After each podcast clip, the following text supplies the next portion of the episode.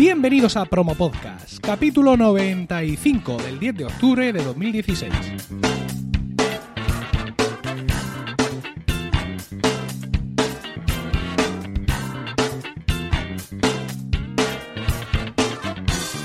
Muy buenas, mi nombre es Emilcar y esto es Promo Podcast, un podcast sobre micrófonos, técnicas de grabación, publicación, edición, medición de audiencias, entrevistas a podcasters.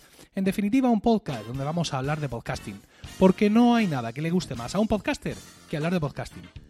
Cuando hablamos de podcasting, se nos llena la boca diciendo que es un medio de comunicación que favorece los temas nicho y rápidamente se nos ocurren algunos ejemplos de programas sobre temas que no tendrían cabida de ninguna manera en los medios de comunicación masivos. A veces incluso generamos ejemplos de temas raros que podrían protagonizar un podcast, pero la realidad, como suele decirse, supera la ficción y podemos encontrar podcasts centrados en temas que nos sorprenden, incluso a nosotros, avanzados oyentes y productores de podcast.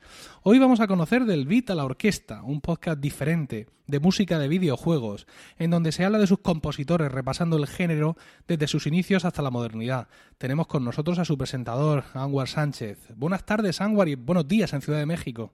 ¿Qué tal? Mucho gusto, Emilio. Muy buenos días, buenas tardes por allá en España. Un gusto de estar incluido aquí en, en tu podcast.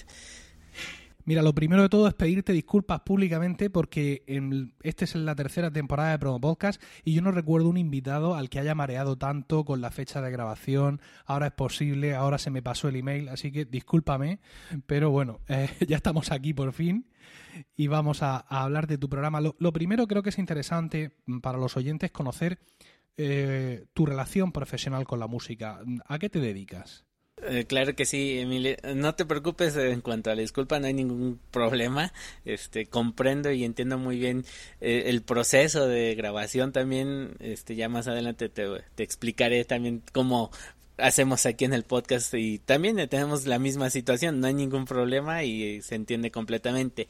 Y bueno, respecto a mi relación con la música, pues yo eh, soy músico y compositor, eh, trato de especializarme en lo que es la música de videojuegos, este, en México he hecho algunos trabajos y también he trabajado directamente en Japón con algunas producciones, eh, pues ya con tengo alrededor de 10 años de dedicarme a esto y pues prácticamente el podcast surge de esa necesidad de informar cómo se eh, llevó la evolución de la música de videojuegos en Japón, que es prácticamente su lugar de origen y que pues eh, eh, es una historia que todavía es muy poco contada, ¿no? Cómo se ha llevado al cabo y sobre todo muy apegada a lo que son los hechos históricos de cómo evolucionó la música de videojuegos. De ahí que nace del Vital Orquesta y también como complemento a veces imparto algunas conferencias o clínicas respecto a composición de música de videojuegos y que pues prácticamente eh, el podcast es ese refuerzo, ¿no? Porque pues es una historia que ya lleva más de 35 años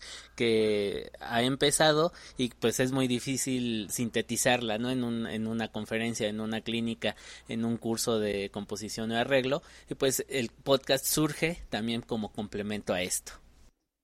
Si leemos tu currículum, que luego podrán encontrar el enlace nuestros oyentes en las notas del programa, vemos que mm, tus estudios, tu formación musical está íntimamente ligada a los videojuegos. Tú los inicias en la Fundación Yamaha de México, luego eh, concluyes los estudios en Japón e incluso tu tesis tiene el título de la evolución de la música de videojuegos en Japón mm, con el subtítulo del beat a la orquesta. Es decir, que no eres un músico, digamos, de formación clásica al que por otro lado le atraen los videojuegos y llega un día y une las dos cosas, sino que tu formación desde el principio, por así decirlo, en música para videojuegos, ¿no?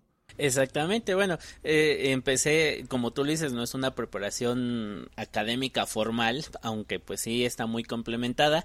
Yamaha tiene un plan universal que es el EPI, que se, le llama el entrenamiento pedagógico profesional Yamaha, que es un curso que se imparte únicamente en estas partes.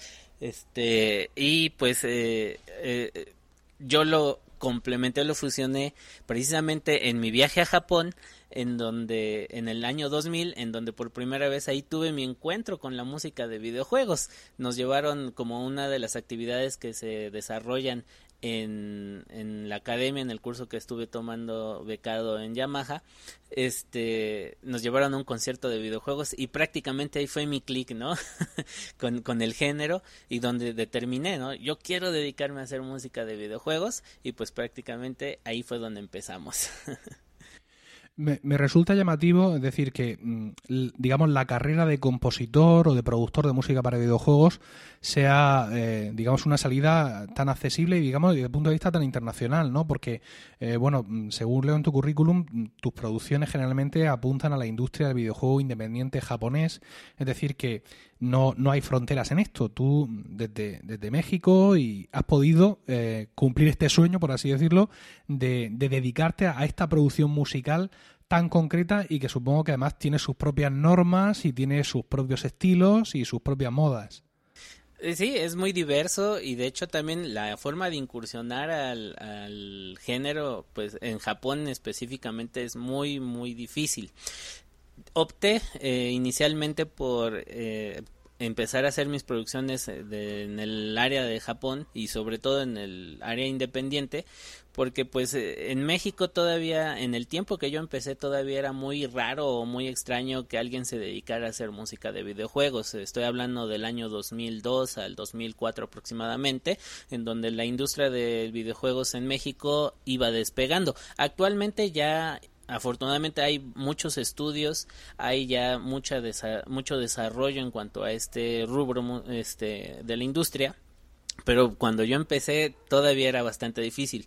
Pude participar en algunos proyectos que pues solamente se quedaron en proyectos y pues eso me orilló a buscar en otros lados. Eh, dada mi cercanía con, con Japón por la escuela, por amistades, pues prácticamente fue donde pude haber empezado en el nicho independiente porque tomemos en cuenta también que Japón ya siendo un país desarrollado en este aspecto y con muchos años de ventaja, pues también es muy difícil entrar a una marca profesional. Pero eh, justamente alrededor del año 2008 y 2011 que fue donde empecé a incursionarme en el desarrollo de música para videojuegos de independientes, eh, pues me di cuenta de ese mercado, ¿no? Que es muy, también un nicho muy exclusivo, pero que está tomando mucha fuerza, que incluso las compañías ya profesionales se están orillando a, pues eh, a, ver ese campo, ¿no? De los independientes, aparte de los eh, de los eventos que se desarrollan en Japón, como es el Comiket, que es un evento que se hace dos veces al año, en donde todos los desarrolladores independientes ofrecen sus productos de varios géneros, ¿no? Puede ser el manga, puede ser este el cosplay también que lo toman de una manera muy profesional, hasta esto que también poco a poco y año que año está creciendo, que es la música de la música de videojuegos y el desarrollo de videojuegos de independientes. Eh, mi, relación con la música de videojuegos es seguramente la de mucha gente, es decir, yo eh, tuve algunos de esos ordenadores de 8 bits y bueno, todavía si me esfuerzo recuerdo algunas de las melodías de aquellos juegos iniciales que nos acompañaban, también músicas en 8 bits de los juegos de los salones recreativos como Tetris. Y bueno, pues luego varias músicas conforme van avanzando en, en tu uso de los videojuegos. La primera vez que yo tuve la certeza de que un videojuego tenía una banda sonora más allá de esa cancioncita de los créditos, sino una banda sonora como la tiene una película, fue con Gears of War, que es un, juego para la Xbox 360, uno de los primeros juegos importantes de la Xbox 360, y, y no solo fui consciente de eso porque escuchaba la banda sonora en el juego, sino porque me la pude comprar. O sea, cuando yo vi editada la banda sonora en un CD, pensé, o esto acaba de empezar o yo me he estado perdiendo un montón de cosas hasta la fecha porque yo sí era ya aficionado a eso, a las bandas sonoras de películas, pues supongo como todo el mundo, etcétera, pero era la primera vez que yo mm, tenía la, la constancia de que un juego tenía una banda sonora que podía definirse como una composición sinfónica o, aunque no sea con instrumentos clásicos y que estaba y que estaba ahí presente. Esto mm, como te estoy escuchando que eh, en Japón esta cultura de bandas sonoras de los videojuegos es eh, ya tiene tiempo, ¿no? O sea, no es no es solo que yo me haya dado cuenta o no, sino que esto es algo que se arrastra desde antes. Exactamente, ¿no? Es ya una historia que podemos empezar a contar desde 1987. Eh, con la seguramente si jugaste en ordenadores de 8 bits has de haber escuchado de Dragon Quest Entonces, eh, precisamente en 1987 es la primera vez que se interpreta la música de este videojuego por la Orquesta Sinfónica Local de la NHK en Japón y que posteriormente en 1991 se logra interpretar por la Orquesta Sinfónica de Londres. Incluso el compositor que es Sugiyama Koichi eh, acaba de recibir un récord Guinness por ser el compositor de música de videojuegos más longevo en, en Japón, con 84 años y 292 días que se ha dedicado y actualmente sigue componiendo música para eh, esta saga de videojuegos. Este, de hecho, de ese pequeño tramo de 1987 a 1994, eh, se crea una gama muy increíble de eventos para el público japonés de música de videojuegos en versiones de rock, en versiones orquestales y en versiones este de fusión. Entonces, eh, desde aquellos entonces ya se estaban organizando este tipo de eventos y pues los soundtracks todavía vienen más atrás, 1984 con una producción de Harumi Hosono, ex integrante de la Yellow Magic Orchestra, en donde pues publica prácticamente el primer soundtrack de música de videojuegos. Pero esto tiene que tener un mercado detrás, porque, bueno, la música de videojuegos que se compone y se. Mm, bueno, ahora no sé cómo será, pero inicialmente se ponen los videojuegos a través de sintetizadores, es decir, en música por software. Pero coger todo eso, mm, reorquestarlo y ponerlo en orquesta sinfónica es algo que cuesta dinero. De hecho, cuesta mucho dinero, con lo cual entiendo que hay una gran masa de gente interesada en comprar esos discos, asistir a esos conciertos, es decir, es algo que realmente tiene que tener una masa importante de seguidores detrás. Efectivamente, sí, y de hecho, eh, estadísticamente, después de la venta de un videojuego, eh, el segundo eh, captor de ingresos es el soundtrack. Y esto pues ya ya está probado en Japón desde el 1986 en donde se puso a la venta el soundtrack de, del juego de Mario Bros en donde pues se captó bastante eh, ingreso económico y que pues a, la, a su vez también pues se distribuyó a nivel eh, mundial, ¿no? Eh, me refiero a la música, el soundtrack solamente se comercializó en Japón, pero pues prácticamente el tema estadísticamente es conocido por la tercera parte de la población mundial, ¿no? Aún sin que hayan jugado el videojuego. Solamente con escuchar el tema ubican de qué se trata. Es, fascinante todo esto que me está desvelando del mundo de la música para videojuegos. Me, me interesa mucho, bueno, yo, yo me dedico de manera mm, aficionado a la música eh, no, no a esta música, algo mucho más antiguo. Yo dirijo un coro de música renacentista, pero en fin, todo esto que me cuentan me interesa mucho, aunque supongo que nuestros oyentes están más interesados en la parte de podcasting puro y duro, que es de lo que vamos a hablar ahora. Eh, muchas veces cuando aquí en Promo Podcast o nosotros conocemos un proyecto similar a este, eh, te vas hacia atrás, ¿no? Buscas hacia atrás, hacia atrás, hacia atrás y ves que bueno, que esto era un blog que hablaba de tal tema o de cual tema y que en un momento dado decidieron hacer un podcast. Pero eso no es tu caso, porque del beat a la orquesta es un podcast desde su nacimiento en el año 2012. ¿Conocías ya tú el, podcasting? ¿Ya tenías, o sea, el, o, fue, o vino todo junto, ¿no? Tú ya eras oyente de podcast y dijiste, bueno, pues fíjate, con este instrumento yo puedo difundir este tipo de música o cómo, cómo fue el, por qué surgió hacer en concreto un podcast y no otra cosa. Ok, bueno, pues mira, realmente hacía muchos años que también me encantaba mucho esto de la radio por internet. De hecho, en el año 1998 al 2000 tuve un proyecto que se llamaba J-Pop Mekishko, en donde con compañeros de la universidad y sí, hacíamos un programa de, de, radio internet en aquel entonces con la tecnología de 56 kbps, o sea, una calidad muy baja, pero que empezaba, había un, un software Live 365 que permitía en su versión beta, pues algunos, este, horas libres o, o este, eh, espacio libre para transmitir, contando con una dirección IP.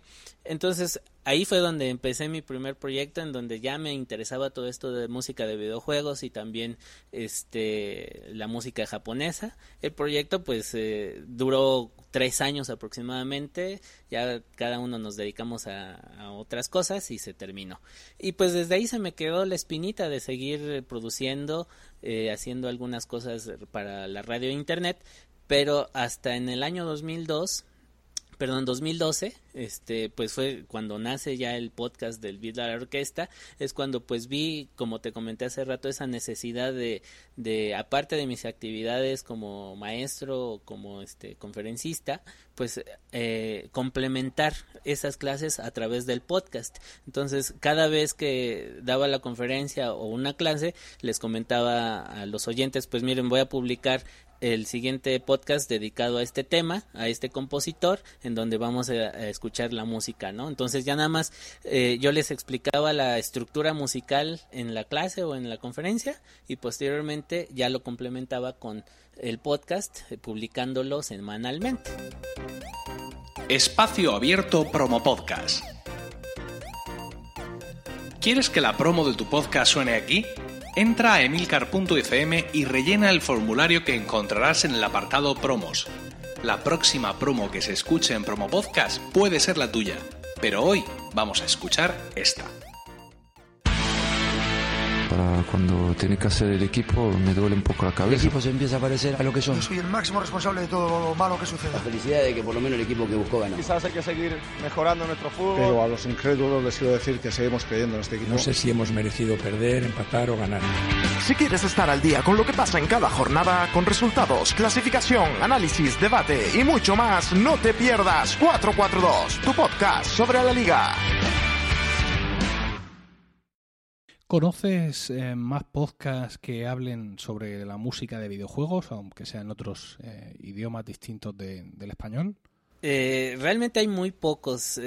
hay uno que organiza precisamente una base de datos de músicos y compositores de videojuegos que se llama Video Game Music Database. Ellos hacen un podcast. Este, realmente no sé si actualmente lo estén transmitiendo, pero ya tenía tiempo que lo seguía en donde pues sí, precisamente se enfocaban eh, no en compositores, pero sí en géneros musicales, ¿no? Música de 8 bits, música de 16 bits, este, y después ya música en FM, que es lo que, como se va llevando la evolución, eh, pero que se enfocaran directamente en el compositor, no hay mucho, ciertamente. Y de hecho, pues esa es la característica de, del beat a orquesta, ¿no? La quiero hacer, este, enfocándome más que en el videojuego, en el compositor, ¿no? ¿Qué es lo que pensaba, qué es lo que, eh, cómo se le ocurrió hacer la idea de presentar eh, o hacer la música para específicamente algún videojuego. Eh, ¿Has tenido la oportunidad allí en, México de tener relaciones con otros podcasters, aunque no sean evidentemente del mismo género, en digamos de tener ese tipo de, de relaciones de una especie de una suerte de podcastfera mexicana? Poco a poco, con el tiempo, sí he ido conociendo más gente que hace este tipo de proyectos. También he podido colaborar con ellos. Eh, eh, pero sí, aquí en la comunidad podcastera en México sí hay bastante. Eh, de hecho, es un medio también, un medio alternativo que se recurre mucho para este pues difundir temas específicos no es muy difícil actualmente por ejemplo encontrar un espacio en la radio pública en donde por ejemplo este tema se, se, difunda aunque pues sí el tiempo ha estado cambiando por acá y también se hemos podido conseguir algunos espacios así pero el podcast sí es una herramienta muy fuerte aquí en México todavía para, para difundir este tipo de temas. Eh, quisiera saber algo más de cómo preparas el programa, de cuál es tu equipo de grabación, los micrófonos. Un, poco, cuéntanos cómo es la producción de, de tu podcast. Bueno, pues realmente es muy sencilla, te voy a ser sincero y te voy a ser honesto. Eh, aunque sí tengo el estudio de grabación, hay veces que, pues por mis actividades, de hecho ahorita no estoy en el estudio, estoy transmitiendo desde la casa de mis papás. Ah, yo, yo, estoy en la casa de mis suegros, estoy también desplazado. ya, coincidimos, mira. Este, Y generalmente, pues sí tengo que estarme trasladando de un lugar a otro. Entonces, eh, pues pensé en algo muy simple que me ha funcionado muy bien. No sé ahorita qué calidad eh, me estén escuchando, pero realmente mis únicas herramientas fuertes cuando estoy fuera del estudio, pues es una tarjeta 3D de USB de audio, un micrófono marca NEC, que es el que me ha acompañado durante todas las emisiones del podcast, es un micrófono de entrada estéreo y unos audífonos, eso sí los varío dependiendo de cómo esté eh, cargado en mis viajes, este, pero pues sí lo varío con audífonos, este, ya sea de los más simples de, botón o bien algunos unos Yamaha MDR5 que son también los que siempre utilizo para todos mis eh, proyectos musicales.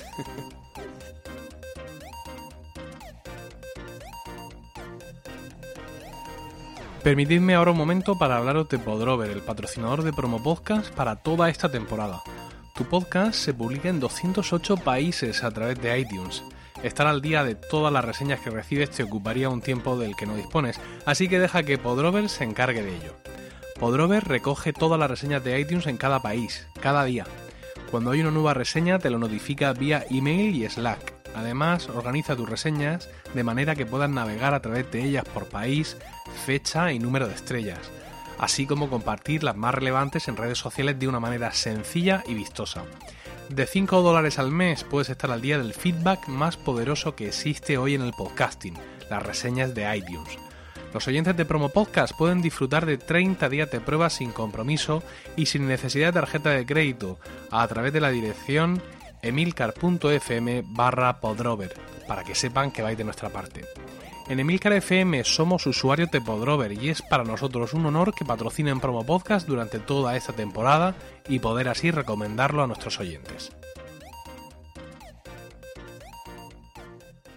Ahora, para terminar, como a todos los invitados de Promo Podcast, te vamos a pedir que nos recomiendes un podcast para escuchar, aunque te, del tema que sea, en el idioma que sea, recomiéndanos un podcast para que nuestros oyentes puedan engordar su lista de, reproducción a través de tu recomendación. Bueno, pues mira, yo estoy enfocado a lo que es la música eh, japonesa. Entonces, de mis podcasts favoritos aquí locales en México, hay uno que se llama Kinoko Power que de hecho lo transmite la, la, comunidad de la Secretaría de Cultura de aquí de, de, México, de la Ciudad de México, que se llama Kinoko Power. Eh, este podcast, porque solamente se difunde en vivo, se graba en vivo y después ya se difunde a través de podcast por la Secretaría de Cultura de del Distrito Federal, que era anteriormente, ahora es la Ciudad de México, este, en donde pues entrevistan eh, algunos artistas, se presentan eh, algunos proyectos de artísticos o culturales de, la, de lo que es la cultura japonesa y que se llevan a cabo aquí en la Ciudad de México. Anwar, muchísimas gracias. No, de nada, Emilio, al contrario, muchísimas gracias a ti y qué gusto de estar en tu programa. Y gracias también a todos vosotros por el tiempo que habéis dedicado a escucharnos. Tenéis toda la información y enlaces de este podcast en emilcar.fm, donde también podréis encontrar los medios de contacto y conocer los otros programas de la red. Un saludo a todos y no olvidéis recomendar Promo Podcast, porque no hay nada que le guste más a un podcaster que hablar de podcasting.